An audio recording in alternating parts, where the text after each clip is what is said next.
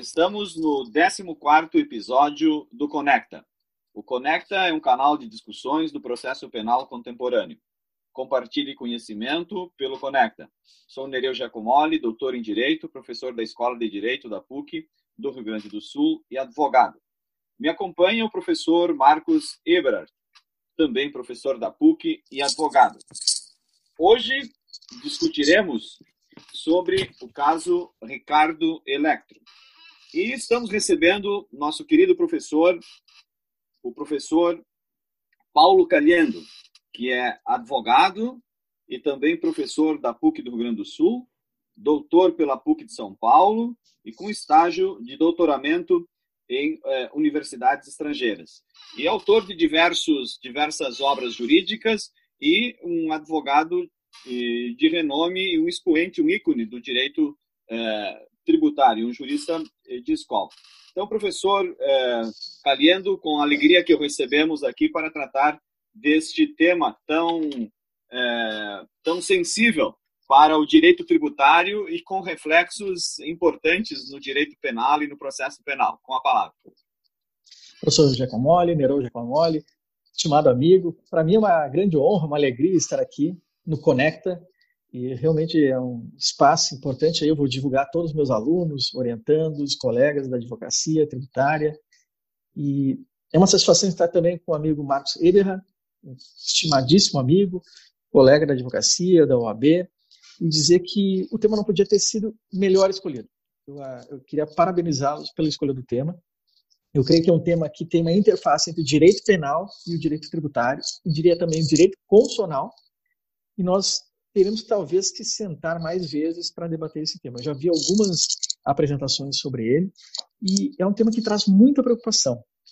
Aqueles que estão aqui no Conecta e que estão uh, tratando dessa questão, eu creio que eles têm a ideia, o conhecimento de que ele tem origem num julgamento do Supremo Tribunal Federal que uh, iniciou lá no, no, STJ, foi ao STF e tem por base o RE 163334, que trata da criminalização, né, da, da, de tornar crime, o não recolhimento do ICMS, uh, que é um imposto que deve ser declarado. Essa é a base do caso do Ricardo Elétrico, uh, do, do, do, Ricardo uh, da, da, Ricardo Nunes, que é o fundador das lojas Ricardo Elétrico, e que eu vou mencionar logo em seguida. Mas o caso que foi ao Supremo, que depois deu a base da prisão do Ricardo Eletro, do Ricardo Nunes, ele trata da seguinte tese que foi firmada no Supremo. Até gostaria de ouvir a sua opinião, a opinião do Dr. Marcos Weber. Ele diz o seguinte: o contribuinte que de forma contumaz e com dolo de apropriação deixa de recolher ICMS cobrado do adquirente da mercadoria ou serviço incide no tipo penal do artigo 2 inciso 2 da Lei 8.137 de 1990. Este foi o julgamento que foi dado pelo Supremo no recurso extraordinário em habeas corpus RHC 163334, que foi interposto por comerciantes de Santa Catarina e denunciados pelo Ministério Público Estadual de Santa Catarina por não terem recolhido o imposto. O que, que é importante nessa tese? Que até esse julgamento, e até o julgamento do STJ, e essas denúncias que foram feitas em Santa Catarina, nós tínhamos uma tese que era praticamente firmada, o um entendimento firmado é, entre tributaristas e talvez entre criminalistas, de que nós tínhamos a diferença entre a sonegação e o inadimplemento. O inadimplemento de um tributo não significaria sonegação, porque eu não estaria sonegando, retirando do conhecimento da administração tributária que aquele tributo ele é devido. Então, muitas vezes o contribuinte, o comerciante nesse caso, ele declarava, mas por diversas razões não procedia o pagamento. Com esse julgamento, o mero inadimplemento pode ser considerado um crime. Né? Pode ser considerado um crime. Quando? Primeiro, quando tiver, primeiro, dolo de apropriação. Segundo, forma contumaz. A primeira tese é firmada pelo ministro Barroso de que o ICMS, que é recolhido pelo comerciante, pelo contribuinte, e deveria repassar ao fisco, quando eu faço uma venda e eu recolho aquele valor, eu tenho que repassar ao fisco, aquele valor não é do contribuinte. Aquele valor cobrado, ele é do fisco. E se o empresário não repassar aquele valor para o fisco, nós teremos aqui apropriação indébita. Essa tese foi questionada pelo ministro Dias Toffoli, que diz que não havia, nesse caso, um ingresso definitivo no patrimônio do contribuinte desse valor e, portanto, não haveria, nesse caso, uma, uma apropriação indébita. E nem também uma demonstração de que aquele valor configuraria dolo ou uma intenção de não pagar, porque ele pode, na contabilidade, fazer ajustes e verificar o que pagar. Essa tese do fisco foi reforçada pela ideia de exclusão de CMS da base de cálculo de fisco-fins, que os contribuintes foram lá e disseram: olha, esse valor não é do fisco, esse valor, eh, desculpe, não é do contribuinte, esse valor é receita tributária do fisco, portanto, não deve integrar a base de cálculo do fisco-fins. O segundo critério, o primeiro é a apropriação indébita. O segundo critério é que essa medida deve ser contumaz. Eu devo fazer com contumaz, ou seja, eu tenho que ter um sistema organizado para deixar de pagar. Isso não fica muito claro no entendimento de o que, que caracteriza a contumácia. Seria um inadimplemento, dois, um sistema organizado, um ano de problemas. Digamos agora, professor Max Eberhard professor Neo Giacomoli, e nesse período de quarentena, né, se o comerciante deixa de repassar o valor que ele recolheu de ICMS nas suas operações nesse período, deixa de repassar durante esse período, seis meses, quatro meses, oito meses, será que já está configurando um crime tributário sem saber? Bem, o caso do Ricardo Eletro, que o empresário Ricardo Nunes, fundador da rede, acabou sendo preso e depois solto, tem um pouco dessa discussão. Ou seja, alegava-se que ele estaria recolhendo e sonegando num período de cinco anos. Os impostos teriam sido sonegados no montante de 400 milhões, então nós temos a questão do montante, que é muito elevado, que é um dos critérios, inclusive, para determinação, o período, que é um período de cinco anos, mas ele alegava que estava em negociações com o fisco, que ele estava discutindo os tributos, que ele estaria em uma situação difícil, que havia uma confusão entre a pessoa física dele, Ricardo Nunes, com a pessoa jurídica da empresa, que a pessoa jurídica da empresa tem poder de decisão que ele não tem. Então, é um caso que chama atenção, inclusive, para a responsabilidade dos sócios. Teriam os sócios responsabilidade até que ponto? Ele dizia, por exemplo, Ricardo Nunes, que ele uh, não tinha esse, esse poder em relação a esses negócios. Bem, a sua mãe também comentava esse aspecto. Então, tem um outro aspecto aqui, que é a extensão da responsabilidade, que não se dá somente na pessoa jurídica. Agora, quando nós estamos falando em crime, ela vai para a pessoa física, mas de quem? Do controlador, do administrador, do sócio gerente? Quem irá responder? Quais são os que podem estar uh, incluídos nesse rol de pessoas? Portanto, é um tema uh, intrincadíssimo, é um tema que eu creio que o Supremo não tratou da melhor forma possível técnica e gera uma grande insegurança, que hoje os criminalistas, os tributaristas vão ter que sentar e verificar com calma o que significa dolo nessa situação, apropriação, contumácia e responsabilidade criminal. Pessoal, muito obrigado, professor Nereu. Passo de novo a palavra aí à presidência, parabenizando o Conecta. É, eu tenho certeza, professor Calendo, da magnitude desse tema por conta de que ele extravasa os efeitos tributários e ele alcança como alcançou, no caso Ricardo Eletro, é, com a prisão do Ricardo Nunes, é, ultrapassa esses efeitos e vai lá, inclusive, passa pelo direito penal e vai lá no processo, vai lá na cautelaridade e aí traz a prisão e traz a prisão preventiva, que ainda é a prisão mais excepcional, a excepcional prisão do sistema jurídico processual penal brasileiro. Então, com certeza, esse tema é extremamente importante e tem um impacto enorme no processo penal eh, brasileiro. Nós temos uma grande preocupação, mas também tem um impacto advindo do direito tributário e por isso que eu eh, gostaria de retomar essa minha essa minha fala com duas perguntas. E, e, aí, claro, que eventualmente a gente pode até pensar em fazer um segundo episódio. Já estou aqui imaginando que isso possa acontecer, porque realmente o que me traz a dúvida é a seguinte: a decisão do Supremo e as decisões, a decisão também do Superior Tribunal de Justiça, nós tivemos na base dessas decisões é, o protagonismo lá de Santa Catarina, que aliás sempre foi um estado que teve protagonismo também em outras questões, inclusive normalmente de substituição tributária de CMS. Ah, normal esse protagonismo que a gente vem é, é, vem vivenciando há muito tempo. E por isso que acabou chegando tanto no STJ quanto no Supremo Tribunal Federal essas questões. Mas a minha pergunta é, dentro do ICMS, por que, que tanto se fala de ICMS próprio? E qual a diferença que teria o ICMS próprio é, para outros casos em que nós falaríamos de substituição tributária do ICMS? Qual é, qual é a diferença? E segundo, no momento em que nós estamos é, trabalhando com ICMS para outros tributos, nós também teríamos essa mesma preocupação em relação ao inadimplemento, podendo gerar, então, uma materialidade penal suficiente até mesmo para, quem sabe, levar um caso de prisão. Eu sei que eu estou é, tumultuando o episódio, tá? uh, mas faz parte também é, mostrar para quem nos escuta que não é simplesmente considerar que o inadimplemento, o mero inadimplemento do tributo gera uma materialidade penal, nem tão quanto é tão simples dizer que o não pagamento do ICMS e de qualquer ICMS geraria uma apropriação indébita de modo a gerar a criminalização pelo artigo 2 inciso 2 da Lei 8.137 de 90, mas antes disso eu queria ouvir o professor Nereu. Obrigado, professor Marcos. Vejo que o que dispõe o artigo 2 parágrafo 2 da Lei 8.137 de 90.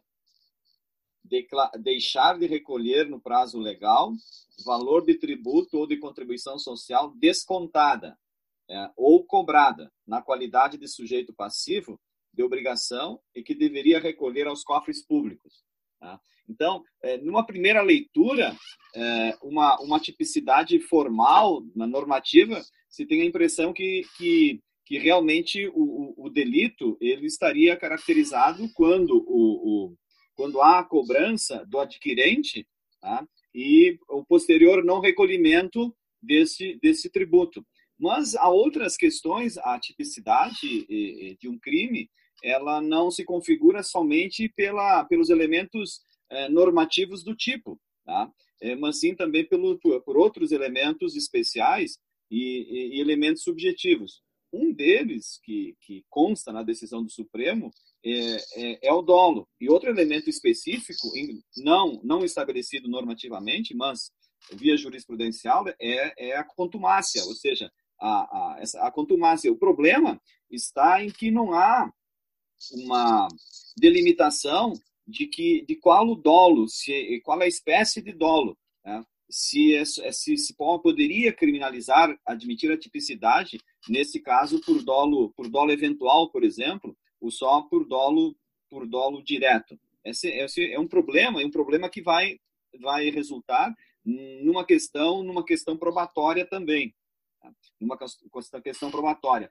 Mas é, é, é, eu vejo aqui toda essa problemática com é, é, voltada é, uma concepção que há, a meu juízo, errônea e não adequada juridicamente, de se utilizar o direito penal, o sistema criminal, o, o, para, para cobrar tributos, né?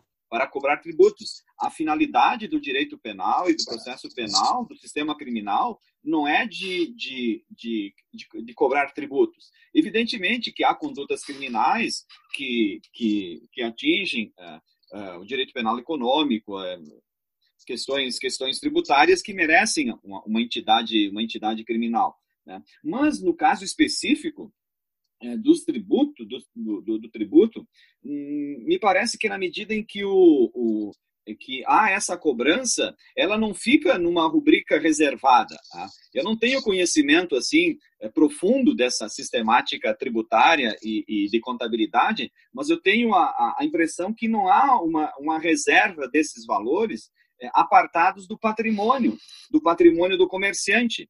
Tá? Então, é, esse é um aspecto também é, a ser considerado. Eu sei que essa tese, na decisão do Supremo, não foi a tese a tese vencedora de que o tributo ele estaria incorporado ao patrimônio do, eh, do comerciante. Né? E a, a, a, outra questão também importante nesses casos diz respeito à própria prisão, né? É a prisão cautelar, a prisão preventiva, né? então que é uma medida de extrema, de extrema invasividade, de extrema rácio, e não pode ser utilizada justamente para dar uma satisfação num outro plano do direito, a não ser o direito, o direito criminal. Né? Então, não sei o que o professor Calhendo pensa disso.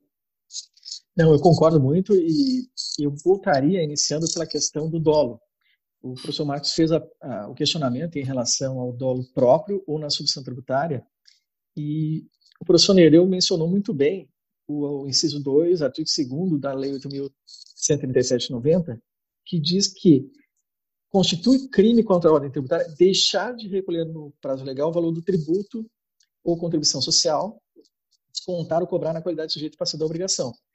Então, no ICMS próprio, o que, que ocorre?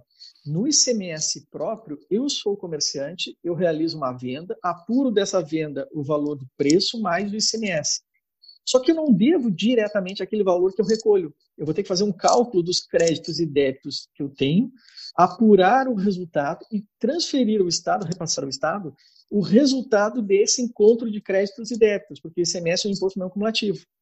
Então, não surge diretamente uma dívida que vai dar um valor a pagar, eu tenho um cálculo a fazer. Este cálculo aqui, ele não é muito simples, e tem uma série de elementos que nós temos que levar em conta em relação a essa matéria. No ICMS, por substituição tributária, o imposto já vem pago. Então, há uma diferença do dolo aqui, porque a, a relação é distinta nesse caso. Eu tenho esse imposto que já vem no preço, e quando eu faço a operação, ele já está no preço estabelecido e eu não tenho mais aquele regime de créditos e débitos. A diferença é que também nesse caso, algumas situações podem gerar dúvida. Por exemplo, se eu vender uh, o valor uh, abaixo da tabela de mercado, eu recolhi, eu deveria recolher um SMS diferente. Então, posso ter algumas situações que podem modificar a questão do dolo. Então, ICMS próprio e ICMS substituição tributária diferem no dolo. Um é o imposto cobrado antecipadamente, o outro tenho que ter a cadeia crédito e débito e tenho que fazer o cálculo. Mas eu concordo que uh, nós vamos ter que olhar com muito cuidado, porque vejamos só, o empresário agora no período de pandemia, ele faz a venda, recolhe o ICMS e ele tem que se manter uh, vivo, né, funcionando. E como ele atua num período desse? Ele deixa de recolher o imposto, mesmo que isso signifique a morte empresarial dele? Né? É justo isso ocorrer? Então nós vamos ter que pensar um pouco mais.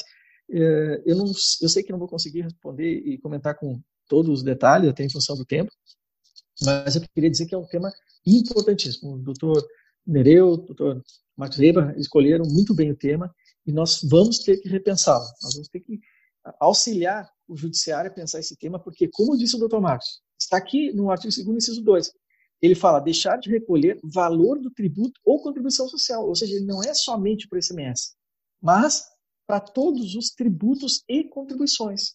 Então, o alcance é gigantesco. Nós estamos falando de ICMS, mas nós poderíamos estar falando aqui de outros tributos, PIS, COFINS, imposto de renda, assim por diante. Muito obrigado. Uh, parabéns aos ouvintes do Conecta. Estão aí muito bem servidos com os mestres do direito penal e eu me sinto aqui lisonjeado, honrado por estar aqui com vocês. Esse foi o 14 episódio do Conecta. Está conosco o professor Paulo Caliando, nosso colega na Pontifícia Universidade Católica do Rio Grande do Sul, advogado atuante em todo o Brasil, principalmente no Rio Grande do Sul e em Brasília. E já percebemos que precisaremos de uma segunda rodada em relação a esse tema da criminalização do inadimplemento de tributo. E já aproveitamos então para convidar novamente o professor Paulo Calixto na próxima agenda. E eu aproveito para anunciar o 15º episódio do Conecta, que será com o nosso amigo, o professor Nestor Santiago, advogado criminalista, doutor, mestre e especialista em Direito pela Universidade Federal de Minas Gerais, com o tema Prisão Preventiva no pacote anticrime. Esse é o Conecta, comigo o professor Nereu José Giacomoli, eu sou Marcos Eberhardt, e um abraço a todos mais uma vez muito obrigado por estarem conosco. Obrigado, professor Paulo Caliando, pela excelente aula de Direito Tributário.